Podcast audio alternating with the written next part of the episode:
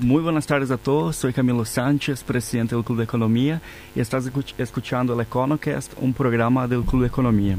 El EconoCast es un espacio general por los estudiantes de economía para debate, análisis e información sobre asuntos relevantes del ámbito económico, financiero y empresarial.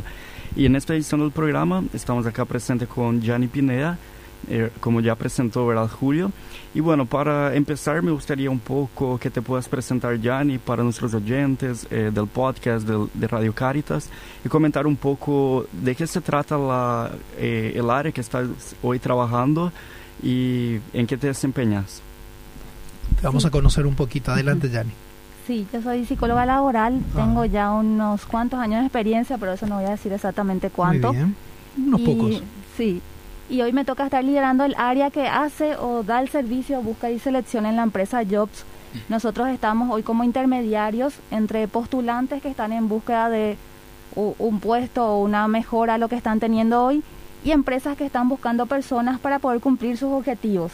Entonces, en esta intermediación estamos eh, en el medio de ambos públicos y de ambas necesidades y, y yendo a nuestro tema, viviendo ya en el día a día cómo se están concretando algunas de las tendencias que se están viendo de lo que va a ser el trabajo del futuro.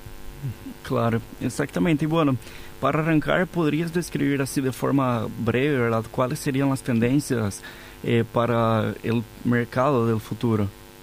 Sí, primero quiero hablar de lo que es desde el punto de vista de la persona. Hoy una persona, y esto ya está pasando, eh, un joven que está saliendo hoy al, campo laboral, ya no está esperando encontrar un trabajo para toda su vida hasta jubilarse, que quizás mirando 15 años atrás era lo que buscaban, nuestros padres buscaban un trabajo estable donde poder estar hasta el final de su carrera laboral. Eh, eso se da mucho también acompañado a que hoy, y sabemos, el mundo es incierto, volátil, cambiante, y, eh, y las cosas ya no están tan estables todo el tiempo. Entonces, eh, en eso la persona es mucho más líder de la carrera profesional que va haciendo, porque va construyendo, le interesa una empresa porque acaba a aprender esto, pero está esperando después ir a otro lugar o a otra posición o que se le da ahí la oportunidad o va a buscar en otro lado. La movilidad laboral. Sí, entonces eh, cada persona va construyendo su carrera laboral y no es que está esperando a lo que le pueden ofrecer y estar ahí haciendo el camino al ritmo de la empresa precisamente. Y en esto las personas, y, hablando desde este foco desde las personas, van desarrollando un portafolio de trabajos. Esto se vio muchísimo o se acentuó mucho en el momento más crítico de la pandemia, que vimos que muchos, y, todos habremos conocido a alguien que quedó sin trabajo y se puso a hacer otra actividad de forma de emprendedor. Ese tiempo, algunos les fue muy bien y continúan, encontraron una nueva carrera profesional en eso, y otros hoy están queriendo regresar a hacer eh, em, digamos, a ser colaboradores dentro de la estructura de una empresa. Sí. pero colaborando y digamos de forma puntual, tal vez como hablábamos eh, fuera de micrófono, ¿verdad? Eh, concretamente y no ser un plantel estable. Sí, hay personas que están como freelancers ah, y otras que eh, iniciaron un emprendimiento propio, que, también no es lo mismo el freelancer que el que eh, tiene un emprendimiento, porque el que tiene un emprendimiento apunta a ser una empresa, ahí creciendo su emprendimiento hasta convertirlo en una empresa. De manera independiente, así mismo. Y el freelancer lo que está vendiendo es su tiempo de trabajo para diferentes eh, empresas que lo contratan de esa, en esa modalidad. ¿Qué es un portafolio de trabajo, Yanni? Al hablar del portafolio del trabajo es nosotros, eh, si bien estudiamos una carrera universitaria, nos recibimos con algún título, sí a medida que se va trabajando, se va construyendo una historia y las personas encuentran que no tienen habilidad solo para hacer una cosa. Entonces, eh, en los estudios se dicen que más o menos, por lo menos tres veces una persona en su vida laboral va a cambiar de profesión. Eh, te cuento mi historia porque me pasó también eso. Yo inicié trabajando en esto que es búsqueda y selección en mi carrera ya profesional luego de recibirme. Luego se me dio la oportunidad de estar en diseño de servicios de recursos humanos para otras empresas. Y tuve que aprender sobre metodologías ágiles, eh, gestión de proyectos, eh, mucho lo que es eh, la experiencia cliente. Y luego cuando vine a esta gerencia es como que combiné otra vez las dos cosas que ya hice en mi historia laboral. Entonces, eso te doy esto como ejemplo, pero eso está... es un background, es, es como una suma de cosas que lo, que lo puedes aplicar en el área que luego vas a desempeñar, tu conocimiento y experiencias. Sí, eh, uno no deja de tener lo que ya tenía de conocimientos, pero puede reorientar su carrera en diferentes formas durante toda su historia laboral y según las, las oportunidades que vaya también teniendo la persona. Sí, exacto. entonces, eh, eso está ya estudiado y más o menos estaban hablando de tres veces en la vida que uno cambia o reorienta totalmente su carrera. Y hay otra característica que sí tenemos que tener muy presente y que, que afecta mucho a las personas, es que todo lo que se está creciendo, avanzando en tecnología, robotización, inteligencia artificial, etcétera, hace que nosotros eh, tengamos que estar muy atentos a los cambios y vigentes por medio. No es suficiente ya la carrera universitaria. Nosotros tenemos que todo el tiempo seguir aprendiendo nuevas habilidades, eh, nuevas teorías, eh, en cursos formales, informales, pero ya es un digamos, un trabajo continuo, seguir uno formándose. Una permanente. Sí, y eso hace que sigamos siendo empleables. Claro. Entonces, otra competitivos. Exactamente, es otra característica que tienen hoy las personas o que deben generar para poder afrontar los cambios que están habiendo hoy en todas las otras aristas que, que están afectando al trabajo. Claro, sería algo como long life learning, ¿verdad? Como hay un término en inglés que justamente eh, describe eh, este fenómeno de que hoy por hoy eh, es distinto a lo que era en el pasado, cuando por ejemplo tenía una carrera universitaria y era solamente eso lo que dedicaba toda la vida. Sin embargo, hoy una persona tiene que terminar su carrera, hacer un máster o estudiar eh, por cuenta propia, aprender una habilidad técnica, ¿verdad? Como una capacitación constante. Y eso podría, eh, digamos, reflejar una exigencia hoy que tiene el mercado, que es, digamos, ver más resultados que simplemente conocimientos que uno tiene. Porque hoy por hoy tal vez una empresa puede guiarse más por resultados. Eh, al simplemente títulos o conocimientos. Sí, eh, y eso ya mirando desde el otro lado de las empresas, em, e, es así, el, es importante igual el conocimiento técnico, o sea, una carrera académica, pero no es suficiente para las personas eh, o para el que tiene que seleccionar un talento dentro de una empresa. Porque una persona puede saber de comienzo a fin técnicamente todo, pero puede no poder trabajar con otras personas, puede generar conflictos en su lugar de trabajo y con eso no llegan también a los objetivos. Entonces, eh, cuando van a elegir, eligen también por eso, por, la, por el conocimiento, pero también por ciertas experiencias que pudo haber tenido y que le permitió desarrollar ciertas habilidades. Entonces hoy es súper valorado personas que tienen esta capacidad de aprendizaje rápido, porque dentro de las empresas mismas las cosas están cambiando. Miren nomás este momento de pandemia donde se cerraron muchísimas tiendas, pero siguieron vendiendo de manera online. Son cambios muy rápidos de un día para otro, las empresas se tienen que adaptar. Reinventarse, decían mucho. Sí, y las personas que están dentro de las empresas tienen que tener las habilidades para esta adaptación. Pero cuando uno llega con su carpeta, con esa, con el currículum, con título, posgrado, grado, posgrado, y otros tienen como esas habilidades blandas adquiridas, experiencias laborales, ¿qué eso pesa más? ¿O, cómo se mide eso? ¿Cómo, se evalúa si tomamos a esta persona que tiene un poco más de flexibilidad en ciertas experiencias o tomamos otra que es cierto, no tiene mucha experiencia, pero tiene una excelente hoja de, preparación académica? Siempre, eh, no, no, ah, no, hay una respuesta universal. Eh, siempre va a depender del el puesto que se está buscando y qué objetivo tiene ese puesto. Entonces, en algunos puestos se necesita mucho más esta habilidad de relacionamiento, de aprendizaje o flexibilidad, y en otros puestos quizás más técnicos se necesita el conocimiento técnico. Entonces, eh, siempre eso va a depender de, qué es lo que está buscando la empresa en ese momento. Pero sí encontramos más necesidad de estas habilidades blandas, que se, se habla popularmente de eso, y hay más cargos para para tener en cuenta con esto que sin esto. Claro, efectivamente. Acá me parece muy interesante y gracias a la compañera, que tanto, dice Mercedes Almada, se adaptaron las empresas en Paraguay sobre emplear, esperando la conquista de objetivos, a diferencia de cómo era antes el sistema de trabajo de honorarios, de honorarios a cumplir y pagar mensualmente a sus funcionarios. Si tiene que ver con el punto con compensaciones, eh, Hoy hay muchas más empresas que tienen una compensación mixta. Entonces hay un salario fijo, pero también hay un salario variable acompañado que está ligado a eh, cumplir ciertos objetivos de la organización o del cargo. Y eso eh, tradicionalmente era más en el área comercial y hoy se está viendo en casi todas las áreas de la empresa. Entonces, eh, esto avanzó muchísimo. Medio que nos damos cuenta, incluso hay una modalidad, un planteamiento y modelo de trabajo que dice, bueno, no le vamos a dar ya cinco horas de trabajo semanal, sino solo cuatro, pero con tal de que alcance ciertas metas y objetivos. Claro, el trabajo por objetivos, justamente. Sí, eh, es súper normal eso hoy y, y, hay empresas que están mucho más avanzadas que, no, que otras en estas prácticas, pero sí es una tendencia que se ve cada vez más empresas y creería yo por los resultados que están obteniendo. Camilo decía antes de entrar al estudio eh, que también eh, lo que hace el teletrabajo, la modalidad teletrabajo no es algo nuevo, si bien ahora se masificó, se amplificó, digamos, eh, esta forma de, de, emplear o de trabajar de forma freelance y ser también resultados por objetivos, eh, ya se venía aplicando de alguna manera en algunas empresas. ¿En Paraguay ya se tenía esa práctica? Sí, no era una práctica muy común, pero sí eso lo usaba más como un beneficio. Algunas empresas, para algunas posiciones, tenían esta posibilidad. Lo que pasó con la pandemia, que esto fue una obligación para muchísimas empresas que no estaban en los rubros esenciales y se tuvo que hacer sí o sí y en el proceso se aprendió que era posible hacer eso.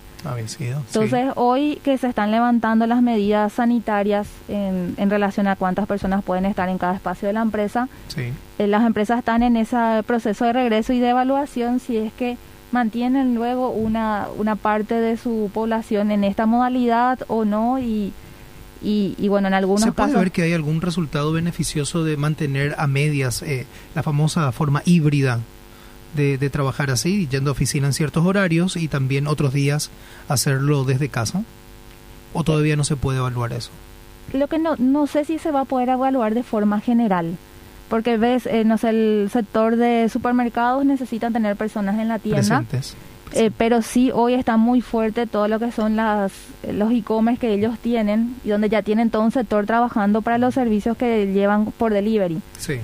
Eh, otros tipos de servicios como empresas de servicios, seguros, eh, consultoría, etcétera, quizás tengan mucha más facilidad de hacer el, trabajo desde las casas midiendo por objetivos, entonces pueden controlar el avance o el resultado del trabajo. E, ese es un, punto muy importante.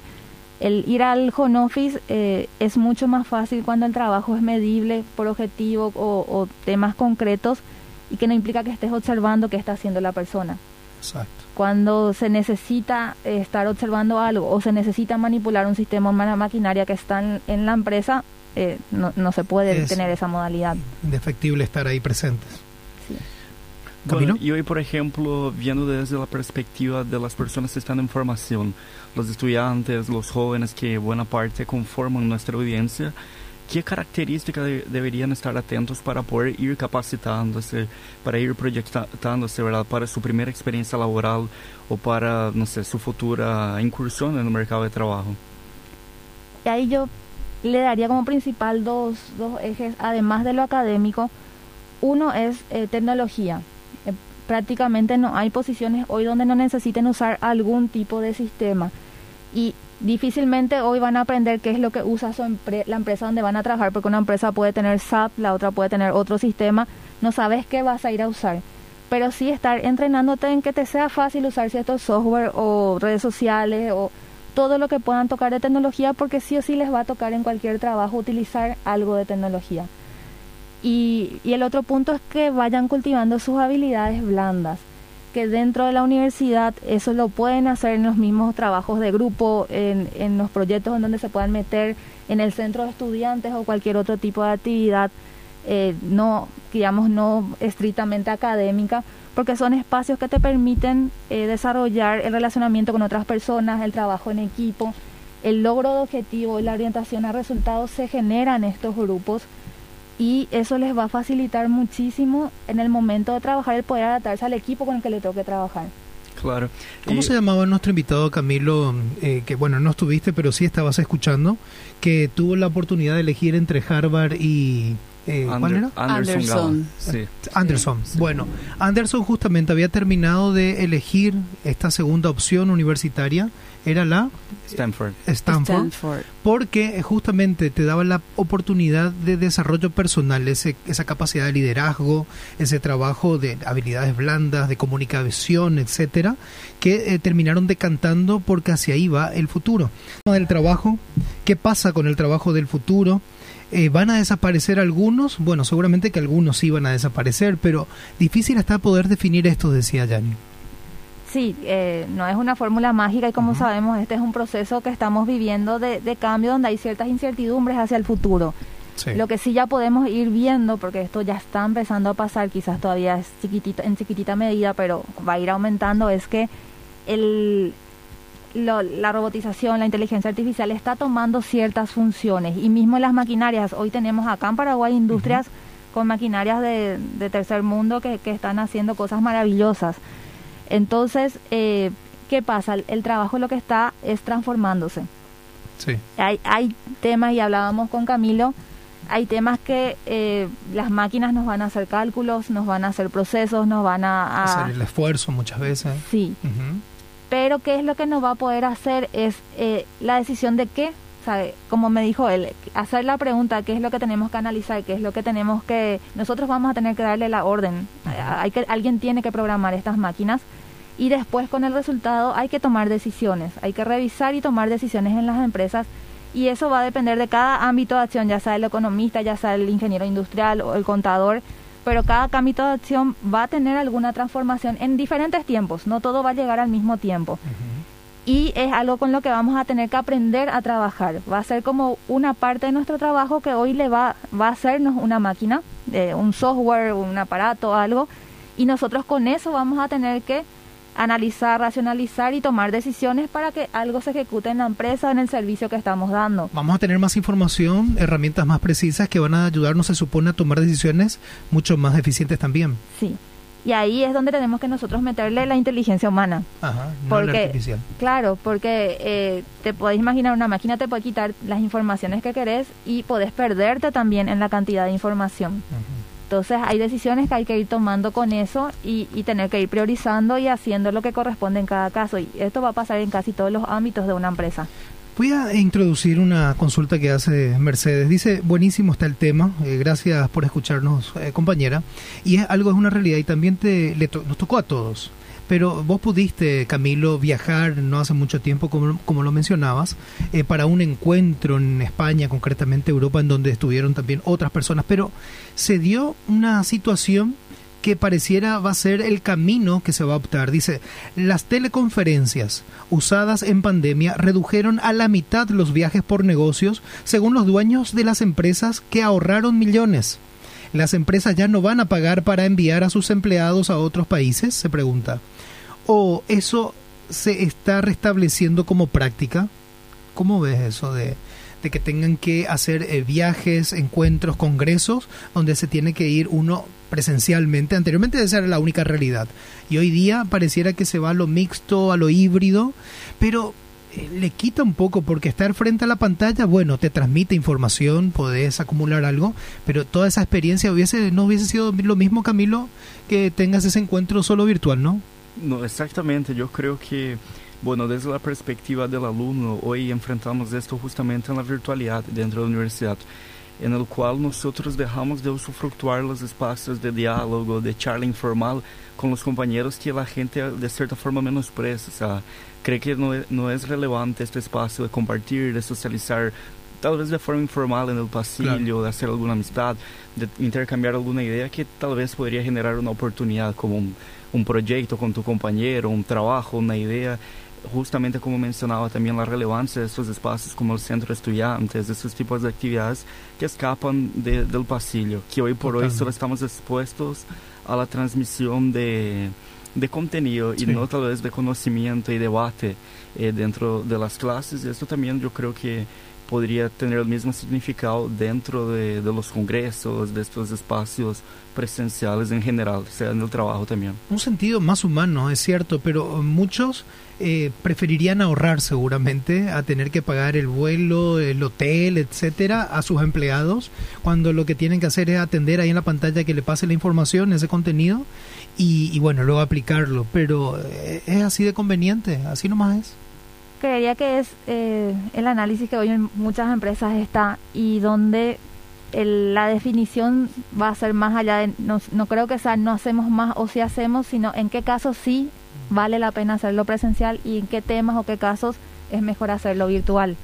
porque hoy sabemos que las dos opciones las podemos hacer totalmente. Son válidas. Claro, a mí me parece que las reuniones así, no, no obviamente minimizar la importancia, pero las que no, no, no deberían de ser como un congreso, por ejemplo, evidentemente es debería ser presencial como asistió él, así que me parece que no, Camilo cerró acuerdos, posiblemente se viene el siguiente congreso a Paraguay, por ejemplo, eso se hizo en los pasillos, no se hizo durante el debate o la presentación magistral de los temas, así como también otro tipo de intercambios que se fueron dando para convenios también de, de intercambio universitario. Bueno, esas cosas van a volverse difíciles, no imposibles, pero difícil si es que uno no tiene esos momentos de roce, ¿verdad? Sí, y en su momento nos estaba comentando también Anderson Gaba que evidentemente online no podés eh, tener contacto de, o un vínculo tú a tú con personalidades así como Jobs o Mark Zuckerberg, entonces eh, evidentemente es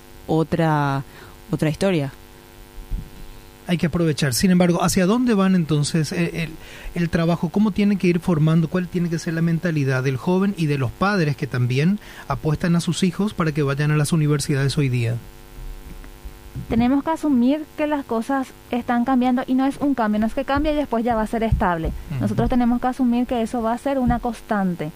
Entonces, el cambio es constante, lo único constante es el cambio. Así mismo. Entonces, eh, dentro de eso, estar despiertos a las oportunidades y prepararnos para lo que no necesariamente conocemos hoy. Ahí es donde desarrollar habilidades, conocer cosas, vivir experiencias que nos permitan desarrollar nuestra personalidad y nuestra forma de ser es lo que nos va a preparar para lo que viene.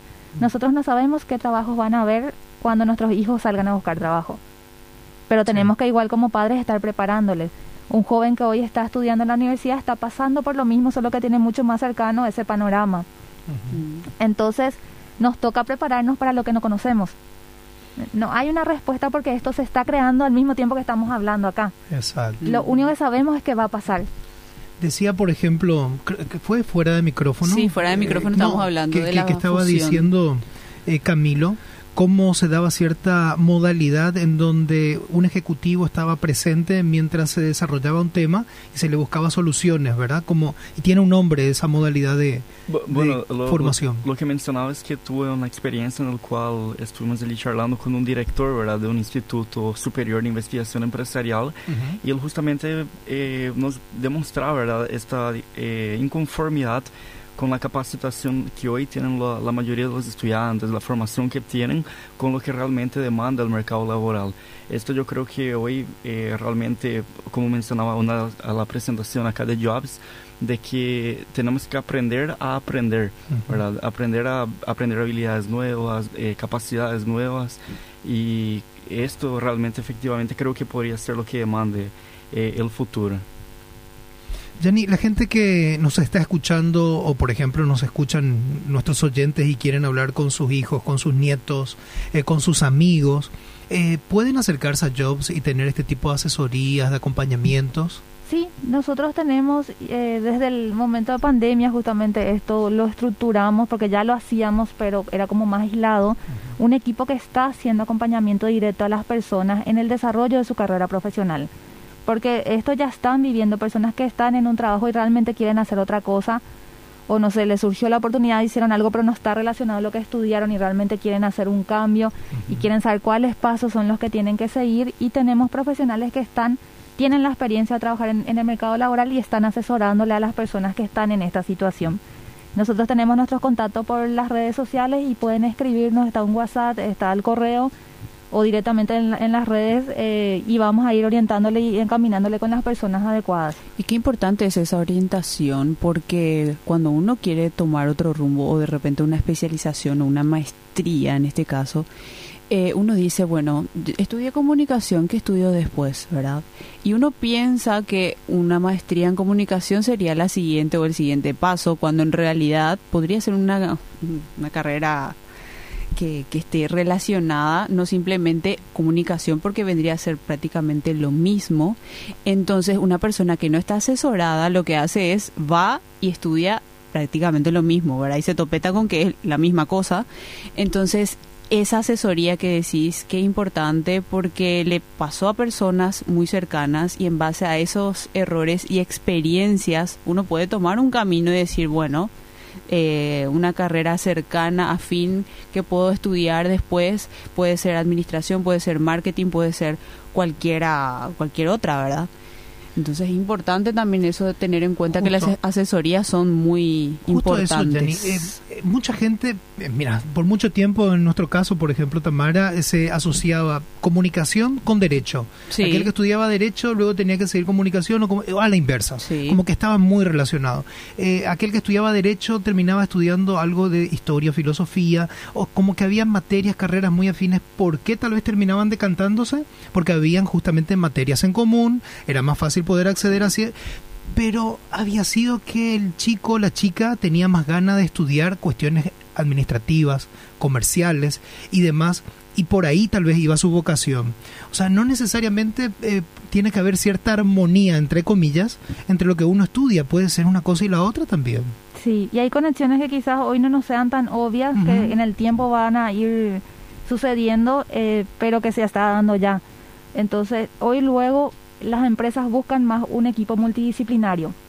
No tener solo personas de una profesión, sino que desde las diferentes profesiones ir complementando la visión que se tiene y haciendo equipos que puedan solucionar cualquier tipo de tema que, le que se les presente. Ser una especie de mini todólogo en todo sentido. Sí, eh, saber conocer. ¿Te acordás cuando también lo teníamos a la gente de Economía y Derecho, que actualmente están con este club de Economía y Derecho? ¿Cómo se llama ese espacio? Eh, Sociedad de Derecho y Economía. Excelente. y bueno, y ahí van como que encastrando realidades eh, para ir entendiendo y, comprender multidisciplinariamente eh, los problemas que pueden presentarse. Y ellos también comentaban justamente que las reuniones las hacían online, pero de repente habían reuniones en donde el espíritu creativo no puede manifestarse en una reunión online a veces, uno tiene que hacerlo presencial, entonces es diferente para maquetar o hacer un diario, en este caso la revista de, de lo que de lo que tienen, entonces en estas reuniones de creación eh, esta posibilidad de tener eh, personas con diferente formación y pensamiento hace que se nutran y se tienen soluciones mucho más óptimas que si estamos mirando desde una sola visión. Claro. Eh, hablando ustedes de comunicación,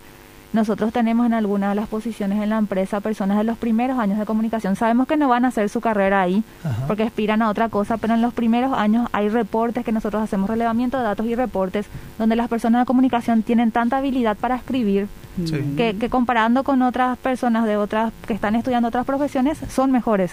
Y tenemos personas que estudian comunicación.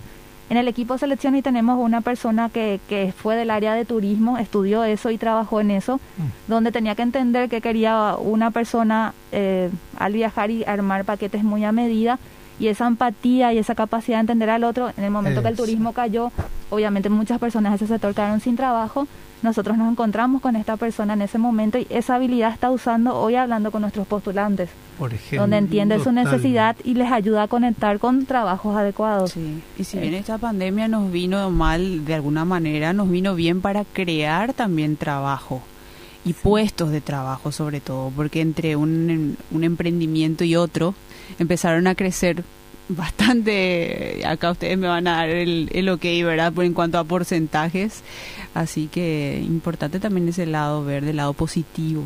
Y hablando un poquito sobre las herramientas que hoy Jobs ofrece para tanto las empresas cuanto para las personas que quieren postularse a un trabajo, como por ejemplo hoy mis compañeros, los jóvenes estudiantes que nunca tuvieron una experiencia laboral, quieren tener su primera experiencia o ya tuvieron, podrían utilizar la herramienta Jobs para poder, no sé, encontrar el mejor puesto o tener, digamos, un asesoramiento y tanto de parte de las empresas que hoy nos oyen, eh, cómo funciona bien la herramienta, comentando un poquito desde el trabajo de, Jobs. Nuestros medios de contactos están eh, por teléfono, WhatsApp, eh, correo y a partir de ahí le encaminamos. Si es postulante, tenemos para postularse a las búsquedas, tenemos un portal de empleo justo hace un mes hicimos un cambio, habilitamos nuestro nuevo portal que ya le permita al postulante tener una trazabilidad de todos los procesos en donde postula, que significa que va a poder saber si es que esta avanzó hasta la tercera etapa, hasta la segunda, si terminó y fue seleccionado, entonces va teniendo trazabilidad de todo lo que él hace con nosotros. Tenemos el canal de asesoramiento donde hay servicios apuntando a la persona que está en esa situación Y, bueno, para la empresa creo que toda la historia de, de Jobs está eh, brindándole servicios. Eh, ya ni con eso que dijiste, uno presenta la carpeta y muchas veces dice, ah, no, ya entregué en mil lugares mi carpeta, nunca nadie revisó, no sé para qué voy a seguir entregando. Con esta modalidad es como si fuera que sabe si alguien ya revisó, si avanzó hasta cierto nivel, como que hay más expectativas, se genera expectativa y también... Un seguimiento también. Sí, se puede con esto. Sí, esto tenemos habilitado desde el mes pasado. Ah, para todas las personas que se registran en nuestro portal tienen un código de acceso y ahí pueden entrar y ver eso. Nos pueden también actualizar datos en el sentido de que si hizo un curso nuevo, si adquirió una nueva habilidad, puede ir actualizando para que veamos eso. Excelente. Nosotros sí estamos haciendo otras acciones por detrás de eso. De, vemos personas que se postulan a todas las oportunidades laborales y a veces no se le llama porque realmente se postulan a oportunidades que son muy diferentes a lo que es el perfil de la ah, persona pero si vemos que es muy reincidente, eso le vamos también llamando y asesorando. Nos vamos detectando por cantidad de postulaciones cuando son la misma persona y, y vamos haciendo ciertas acciones dirigidas con esa persona porque quizás o no nos ponía el dato y nos pasó. Personas que quieren un trabajo pero no nos pone que estudió eso, que tiene ya experiencia en eso, entonces no se le estaba llamando. Claro, bien, un asesoramiento, digamos. Sí, entonces vamos vamos contactando con algunas personas que están que vemos en la base de datos que están con estas circunstancias, ya que los sistemas nos permiten hacer eso ya, y, vamos contactando directamente con esas personas para reorientarles y que podamos sí dar respuesta a lo que están queriendo, que finalmente es que se les llame para alguna de las oportunidades laborales que tenemos. Hay universitarios, Camilo, Tamara, también Dani, que van terminando la carrera a destiempo, entre comillas. Pudieron trabajar, pudieron en algunos casos hacer sus familias y tienen sus veintitantos, treinta y algo, pero el mercado pareciera ser bastante duro con eso y cuando se supera los 30, la barrera de los 30, parecieran haber más obstáculos. ¿Eso va a ser una constante, es lo que se ve? Más mayores de 30, digo. gente Andan buscando gente de perfiles con 25, 27 años. Yo creo que también pasa por una cuestión, antes de que responda Yanni, una cuestión también de expectativa salarial que muchas veces las personas de 30 para arriba están con una preparación también un poco más, digamos, elevada en, cierta, en ciertos casos, y los que no, por una cuestión de expectativa, ¿verdad? Porque ya tienen bastante experiencia, conocimiento. Eh, entonces es como que las personas que seguramente ven dicen, bueno, eh, creo que esto es menos de lo que podemos ofrecerle a esta persona. Una, te, tiro una posibilidad. una posibilidad, ¿verdad? Y después lo otro que, nos va a decir Yanni, ¿verdad? Sí, son, son dos, dos respuestas diferentes, ¿verdad? Sí. Está bien. Eh, uno es eh, el tema de la edad es depende mucho también de qué se está buscando en el puesto, porque se espera que un puesto donde es un puesto muy inicial, un auxiliar administrativo que no pide experiencia o una atención al cliente, generalmente está más apuntado a personas jóvenes porque todavía no tienen experiencia y son puestos de entrada. Las empresas en general toman estos puestos para conocer, para que tengan su primera experiencia y los que van teniendo ciertas habilidades después se les va cambiando a otras posiciones y se vuelve a contratar una atención al cliente, un auxiliar administrativo o a veces también esto pasa en los operarios industriales que son la puerta de entrada para una industria. Sí. Por otra parte, sí a veces tenemos diferencias expectativas entre las personas y las empresas. Mm. Eh, hay que entender que el, el único que factor que, que está ligado al salario no es la formación. La, la persona pudo estudiar 10 años de su vida, pero si no tiene experiencia, para una empresa es como un junior también, independientemente a su edad. Totalmente. Entonces, el, los cargos también se van formulando en, en, función a la experiencia que tiene que tener, a las habilidades y la formación. Es como una combinación de, de factores. Entonces, los cargos con mayor salario o, mayor posición, digamos, una jefatura, una coordinación, está apuntando más a personas ya con cierta experiencia y cierta formación, las dos cosas. Y ahí tiene un salario diferencial. Mira, Yanni, que también, y si bien ya nos vamos acercando, eh, suelo ver mucho en estas convocatorias que eh, al parecer por el perfil que se plantea, alguien que va a ir de asistente en administración, alguien que va a ir a justamente una especie de operario si se quiere, igual plantean uno o dos años de experiencia y como que cortando toda posibilidad para muchos que justamente están buscando iniciar pero no pueden iniciar. Y en las redes sociales eso se vuelve tendencia constantemente porque los estudiantes dicen, bueno, yo quiero empezar a trabajar. Y cómo voy a empezar a trabajar si me piden experiencia laboral y yo necesito experiencia laboral pasantías, y, y, empiezan a tirar porque eso era algo que no pasaba antes. Antes uno subía a LinkedIn o subía en cualquier otra plataforma el currículum, pero hoy en día, en cuanto a estas cuestiones de la pandemia, la desesperación de no tener un laburo, no tener un ingreso, entonces los chicos se desesperan y empiezan a subir a las redes sociales, al Twitter, y dicen, bueno, necesito trabajo, por favor, si alguien, yo no tengo experiencia laboral y estoy cansada, dicen, o cansado los chicos de que me pidan que una experiencia laboral cuando en realidad no tengo. Y es la oportunidad que están buscando. Entonces, ¿qué, por ejemplo, le respondemos a estos chicos que quieren empezar y que no saben cómo empezar? La búsqueda de trabajo es difícil, porque es también un trabajo estar buscando. O sea, ahí tenemos que desarrollar también un poco el estómago, porque quizás una persona que busca va a tener que ir a muchas entrevistas hasta que le salga un trabajo. En lo que nos toca a nosotros, eh, sí manejamos posiciones para cargos sin experiencia o con experiencia. las dos realidades vemos. Hay que entender que cuando vamos a estas posiciones hay muchísimos postulantes. un, y más en la pandemia. Inimaginable, me imagino. Sí, recuerdo, no sé, mayo, junio del año pasado, en una, no sé, un call center, por ejemplo, una posición así, como les digo, de ingreso a la empresa eh, publicábamos y nosotros normalmente tenemos en dos días de publicación 150 postulantes, 200, que hoy están de vuelta esos números. En ese momento teníamos 600 o 800 postulantes en dos días de publicación. era demasiado el número que subió. Triplicó, cuatriplicó a veces. sí. Entonces, eh, no, no te puedo decir si hay la cantidad suficiente de trabajo para estas personas o no, pero sí que cuando hay una posición así son muchos postulantes. Entonces ahí también es trabajar en cómo si, diferenciarse del resto, porque son como instancias que va pasando la persona. La primera diferenciación es en el currículum, lo que está mm. escrito. Supera eso y es en la llamada o en la entrevista. Sí. Entonces, eh, es trabajar un poco cómo ir diferenciándose, porque si yo como persona tengo lo mismo que el resto, voy a estar en el montón, no me diferencio de ninguna manera. Difícilmente. Y es ahí donde sí apostar a, hacer cursos, a hacer pasantías, a hacer algo mientras encuentro el trabajo que quiero, puede ayudarme a diferenciar del resto para que ahí se me dé la oportunidad. Sí, y ahí tiene sentido un poco lo que ella dice, ¿verdad? Del hecho de que a veces antes empezábamos a trabajar un poco más adelante. Hoy en día los chicos empiezan a trabajar muy jóvenes, entonces también buscan ese tipo de trabajo así rápido, inmediato. Yani Pineda, muchas gracias por compartir con nosotros tu experiencia. Yo sé que es de valía para los que nos están escuchando y ya vamos a tener la oportunidad de tener nuevamente a la gente de Jobs aquí en nuestra mesa de trabajo, ya sea en el Club de Economía con Camilo propiamente y los chicos o si no en otros momentos.